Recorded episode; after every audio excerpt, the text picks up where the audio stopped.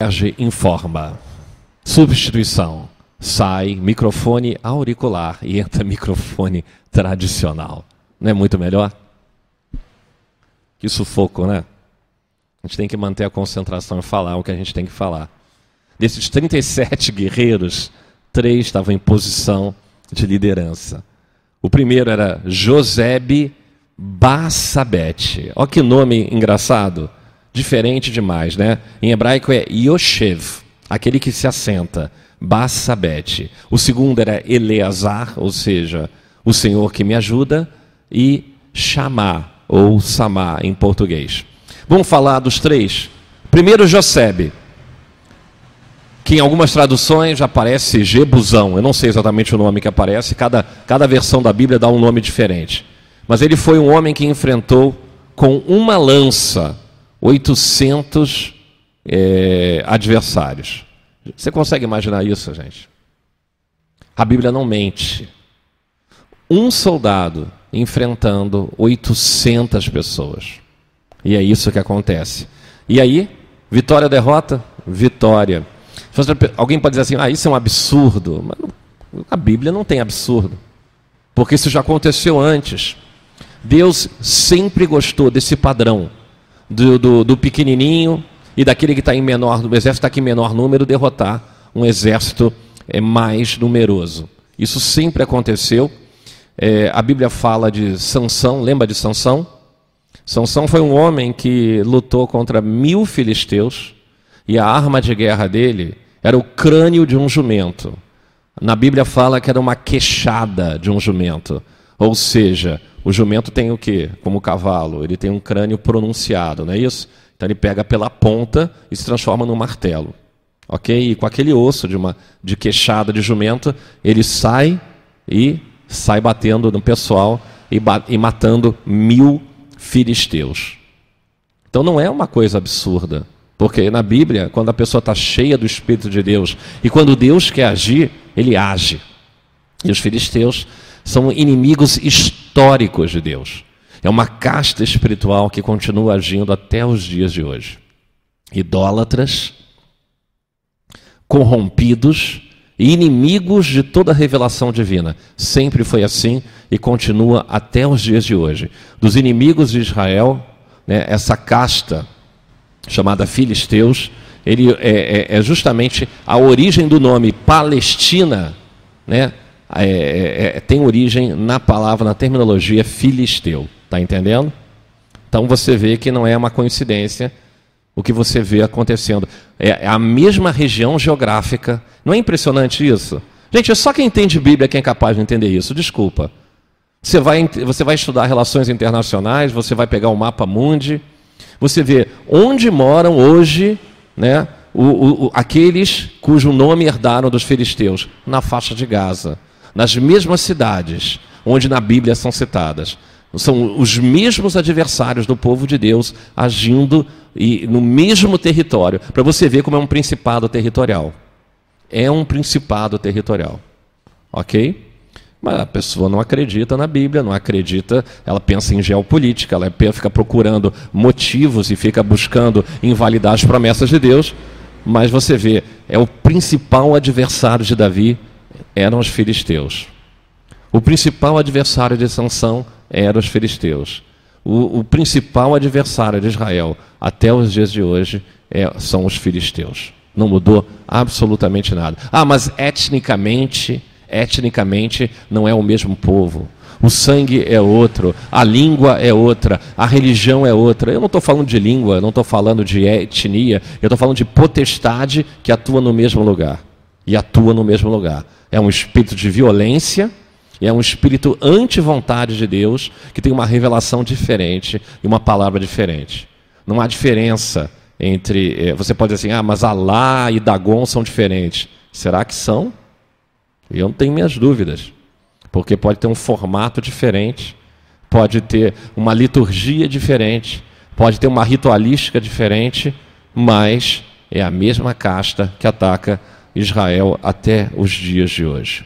Ok? Então eu falei para vocês de, jo de Josebe, né? É, Josebe Bessabete, esse nome que você encontra na Bíblia, que venceu 800 pessoas.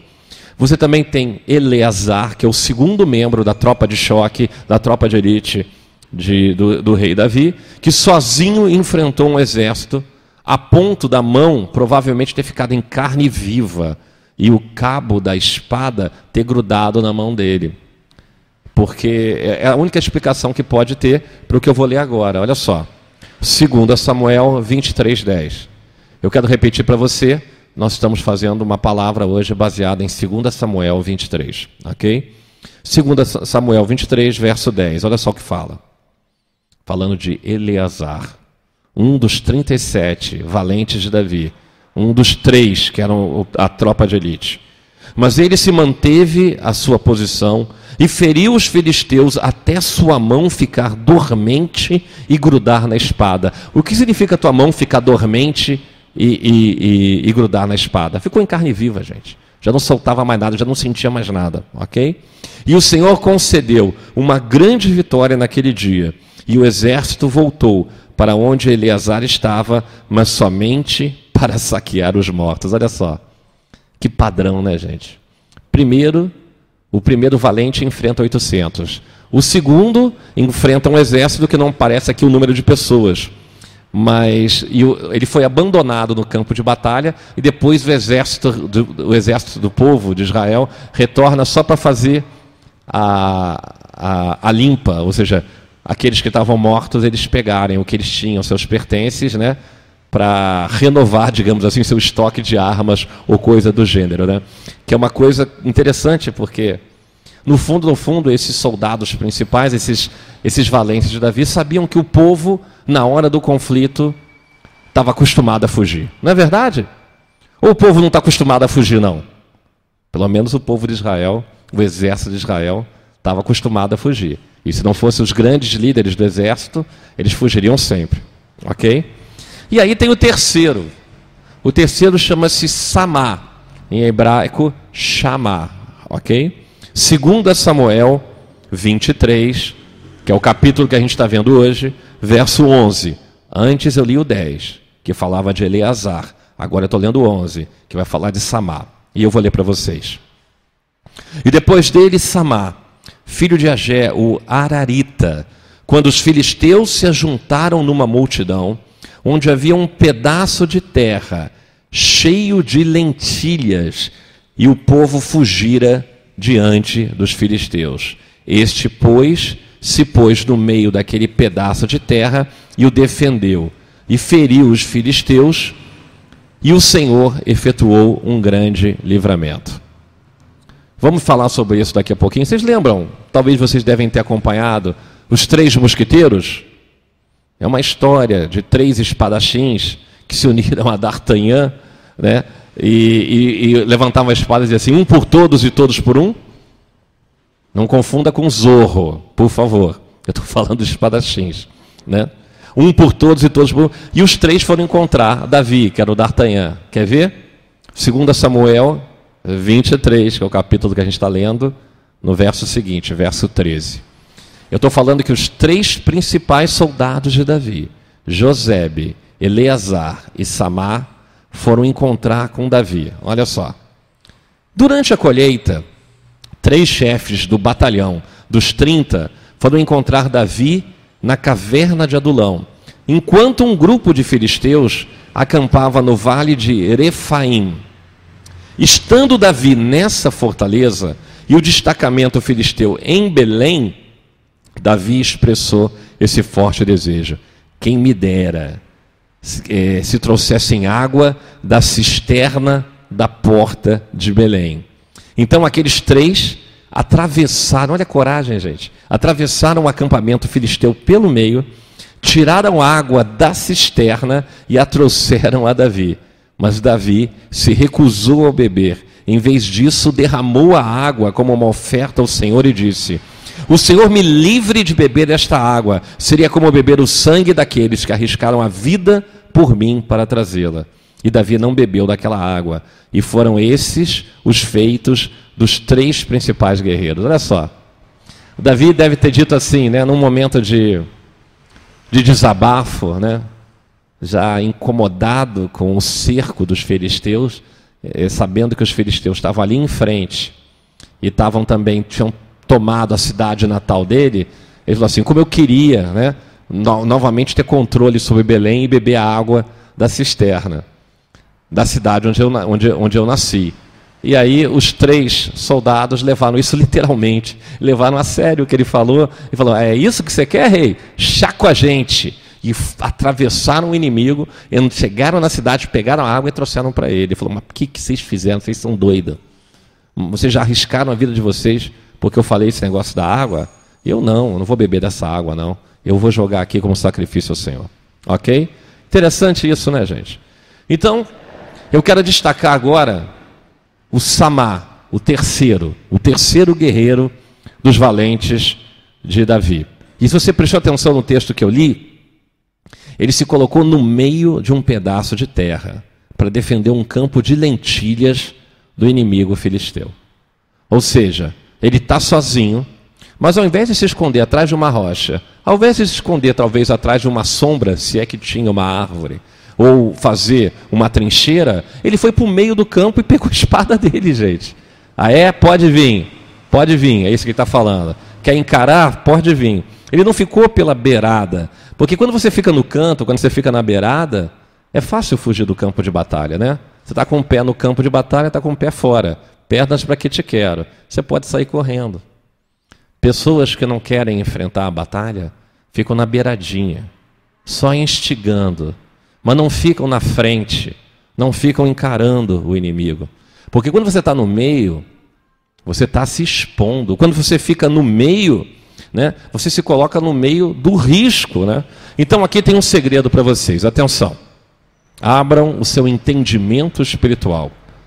Só se vence uma batalha quando você está no meio dela. Vou repetir: você só vence uma guerra quando você está no meio da guerra. Vencer à distância não funciona. Então a gente não pode ficar alheio às batalhas que a gente vê acontecendo e aos desafios que a gente vê acontecendo ao nosso redor. Às vezes a gente faz de conta que não é com a gente, que a batalha não é nossa, e fica esperando que outros façam a nossa parte, que outros lutem pela gente que é, é uma terceirização de batalha. É terceirizar a guerra. Né? É terceirizar a batalha. Que os outros lutem a tua guerra. E você fique confortavelmente assistindo tudo de longe, só apertando o botão.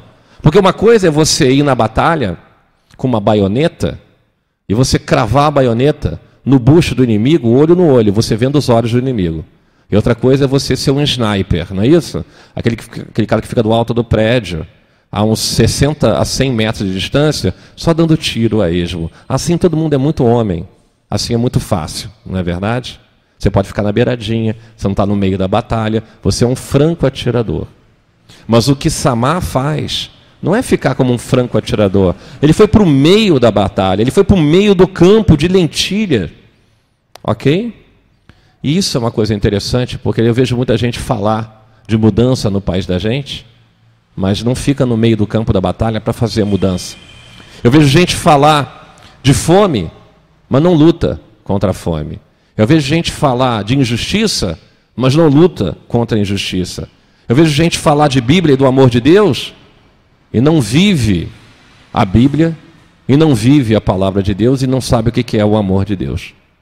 Samar, ele se arriscou morrer por aquilo que pessoas consideram que não tem valor nenhum. Você está entendendo onde eu quero chegar? Ah, mas era um campo de, é um campo de lentilha. Ah, se fosse campo de petróleo, valia a pena lutar? Se fosse uma mina de ouro, valia a pena lutar? Se fosse uma, uma colina repleta de diamantes, valia a pena lutar? Se tivesse algum metal precioso ali, valia a pena lutar? Ah, como é campo de lentilha, então não vale a pena lutar? Vocês estão entendendo? Ele valorizou aquilo que muitas pessoas desvalorizam. Porque para quem está com fome, gente, lentilha é vida, não é verdade? E como é bom, né? Até, e tem mais. Aquele território que ele está defendendo é a terra prometida dada aos antepassados dele, dada a, dado a Abraão, dado, prometida a Abraão, prometida a Isaac, prometida a Jacó. A terra prometida que foi reprometida a Moisés, digamos assim, e que muitos filhos de Israel jamais colocaram os pés. Mas eles estão com os pés na terra prometida. E por que, que vão fugir de uma batalha quando o inimigo cerca? Porque a terra prometida é uma circunstância criada por Deus. É uma promessa de Deus. E ao mesmo tempo é um território. Ah, mas a terra prometida é, é, é sem valor porque é lentilha. Ué, como assim, gente? Se fosse feijão, era melhor? Eu, por exemplo, prefiro feijoada do que lentilhada. Nem sei se existe lentilhada, mas feijoada, feijoada sem ter carne de porco, para mim está ótimo. Com carne seca fica bom, ok? Com muita cebola, com muito alho, não é gostoso? Em fogo, em fogo baixo, feito um dia ou dois dias antes. Né? Ah, mas lentilha é algo muito barato. Você vai, qualquer dona de casa vai no supermercado e vê que lentilha é muito barato. Ué, é o mesmo preço do feijão, meu irmão. Eu, eu, eu tomei o cuidado de, antes de fazer essa palavra, entrar no pão de açúcar virtual, ver a internet e ver quanto que era o preço do quilo da lentilha. É o mesmo preço do feijão. Você vai comprar por oito reais alguma coisa o feijão e vai comprar por oito reais a lentilha. Ah, mas se, fosse, se for o feijão fradinho é mais barato, mas tudo bem. Eu gosto do preto, então é o mesmo preço. Você está entendendo? Ok? Costumo dizer, muitas vezes as pessoas dizem que lentilha não é valorizado, que não tem valor nenhum, porque Esaú trocou com Jacó a sua primogenitura por um prato de lentilha, por um guisado que tinha lentilha, não é verdade? Mas, gente, não é esse o motivo, ok? Se ele tivesse trocado a sua primogenitura por feijoada, se tivesse trocado a sua primogenitura por um vale-refeição na churrascaria mais cara que existisse né, na região ali de Jacó e Esaú, sabe, tipo fogo de chão, né, aquelas de 250 reais, né, ele valeria a pena trocar a primogenitura por um grande? Também não valeria a pena, não é verdade? Não valeria a pena trocar nem por uma tonelada de, de, de chocolate. Não valeria a pena por nada. Porque ele cometeria uma abominação ao Senhor em qualquer circunstância. Então o problema não é que lentilha. A questão não tem a ver com lentilha. A gente tem que começar a entender que a gente deve lutar por causas que são importantes, mesmo que os outros considerem sem valor. Porque tem gente que vai dizer assim: não, não entra nessa batalha, não, meu irmão, não entra nessa batalha, não, que essa batalha é em glória. Essa, essa batalha não vai dar resultado, você está entrando numa batalha perdida. Existe alguma batalha perdida para Deus, gente? É claro que não, não existe. Não entra nessa, não, não entra nessa, não. Você não vai mudar o mundo sozinho. Ah, eu posso não mudar o mundo sozinho? Mas esses homens enfrentaram exércitos sozinhos. Samá enfrentou um exército sozinho. Josebe eh, enfrentou um exército sozinho. Eleazar enfrentou um exército sozinho. Sansão enfrentou um exército sozinho. Gideão, com 300 homens, enfrentou um exército com um grupo de pouquíssima gente. Homens que mudaram o mundo. Eles não mudaram o mundo pela força do seu braço, mas pela força do braço de Deus. Não é verdade?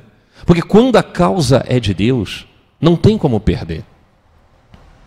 Mas a gente sempre, pragmaticamente, monetizando tudo, não, não vamos lutar, não. Até hoje tem gente que, que, que considera, é, que, que, que calcula se vale a pena você entrar numa guerra pelo despojo que você vai ganhar. Não é verdade?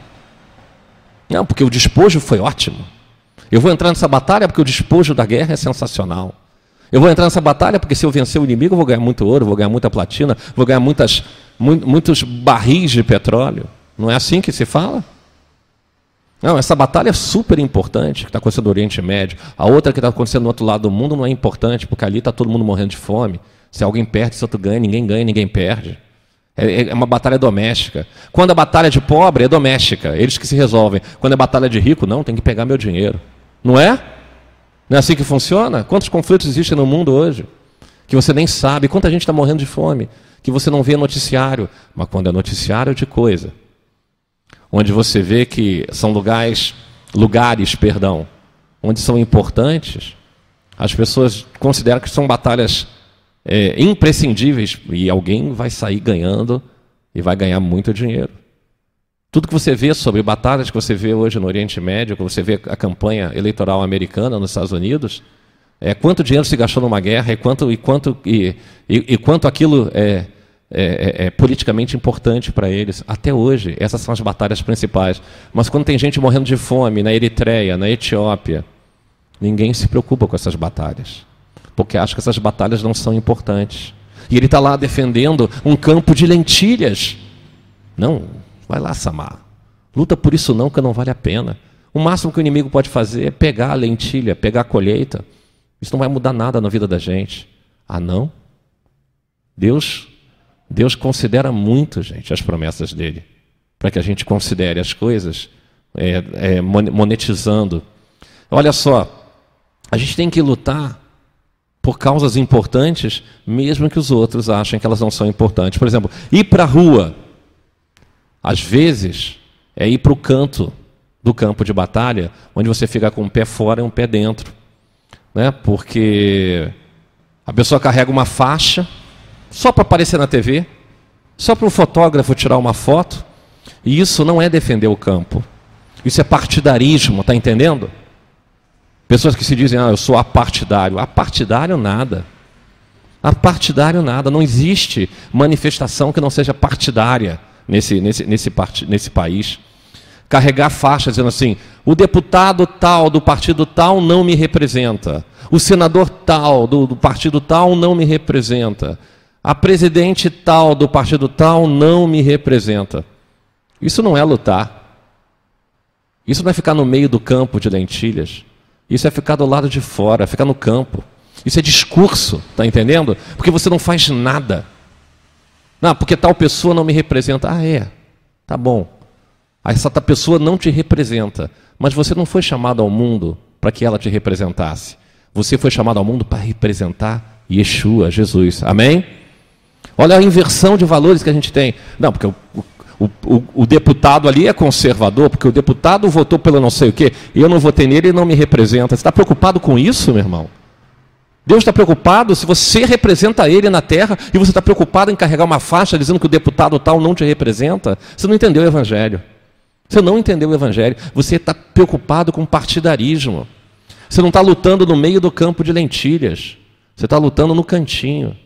Só no cantinho. Porque assim você pode sair, ou você pode entrar, dependendo de como os ventos soprar. Está entendendo? É tudo discurso. A Bíblia diz que você tem que representar o Senhor em qualquer circunstância.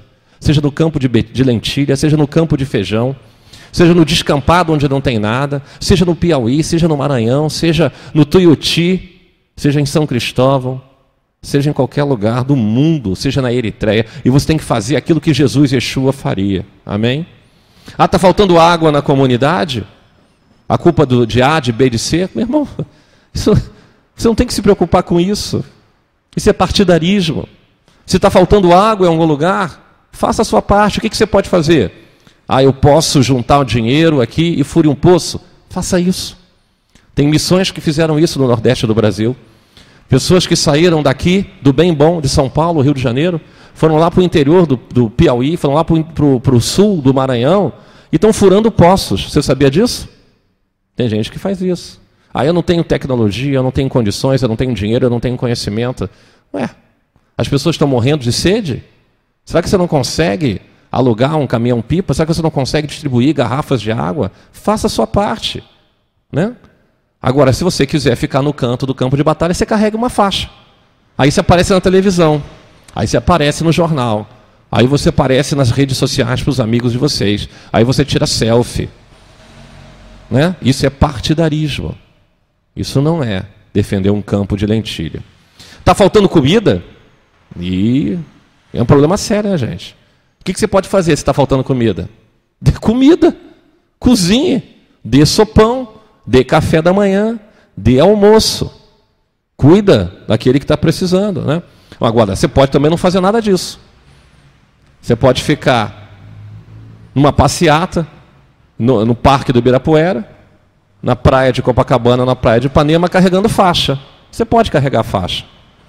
Não é isso? Só que isso não é ficar no meio do campo de lentilha. Isso é ficar nas bordas. Não é o que fez Samar. Quando você fica na borda, você tem um pé dentro, um pé fora. Você diz assim: esse governo não me representa. Tá bom, esse governo não te representa, mas e o governo celestial? Você representa Jesus na terra? Você está fazendo diferença? Eles estão entendendo o foco? É o que Samar fazia. Ah, está faltando hospital. Realmente, gente, falta hospital. Tem fila na porta do hospital. Mas a maioria das pessoas não consegue nem chegar ao hospital. A pessoa está passando mal? Você tem carro? Bota a pessoa no carro, leva ela até a UPA. UPA não, é UPA, né, que se chama? É. Aqui no Rio de Janeiro, como a gente chama, ah, os postos de ambulatórios que recebem as pessoas que, que precisam, não têm saúde privada, que têm saúde pública. Faz o que a gente faz aqui de vez em quando. O cara aparece aqui com doença, ah, o cara aparece doente, o cara está passando mal, entra no carro aí, meu irmão, vou te levar até a UPA mais próxima. Isso não é partidarismo. Isso, agora, se você não quiser fazer nada disso, se você só quer protestar, então carrega a faixa, tira foto, faz selfie, bota no Facebook, publica no Instagram, bota no Twitter, protesta. Diz que esse governo não te representa. Mas num dia você vai ser cobrado por representar Jesus na terra. Ok? É, quebrar vitrines, botar fogo em pneu, queimar bandeira de partido, bandeira de país, levar bonecos infláveis, né? Levar isso para, ok, você quer fazer isso? Faça. Mas isso não é ficar no campo de batalha. Você é um ativista social. Você não é ativista do reino de Deus. Você fica andando no cantinho. Não fica no meio do campo de batalha. Um pé dentro, um pé fora. Você não vai para o centro do campo de batalha. E tem outra coisa. Deus não opera e não trabalha na raiva, Deus não opera e não trabalha na tua frustração, e Deus não opera e não trabalha na tua preferência política. Deus não está nem aí se você, tá, se você é filiado ao PF. Como é que se chama agora? Eu não sei mais o nome dos partidos, mudou tudo. Só se vou falar dos antigos que eu sei. Se você é filiado ao PT, se você é filiado ao PMDB, se você é filiado ao PDT, se você é filiado ao Partido Humanista, se você é filiado ao Partido Cristão, que não tem cristão nenhum.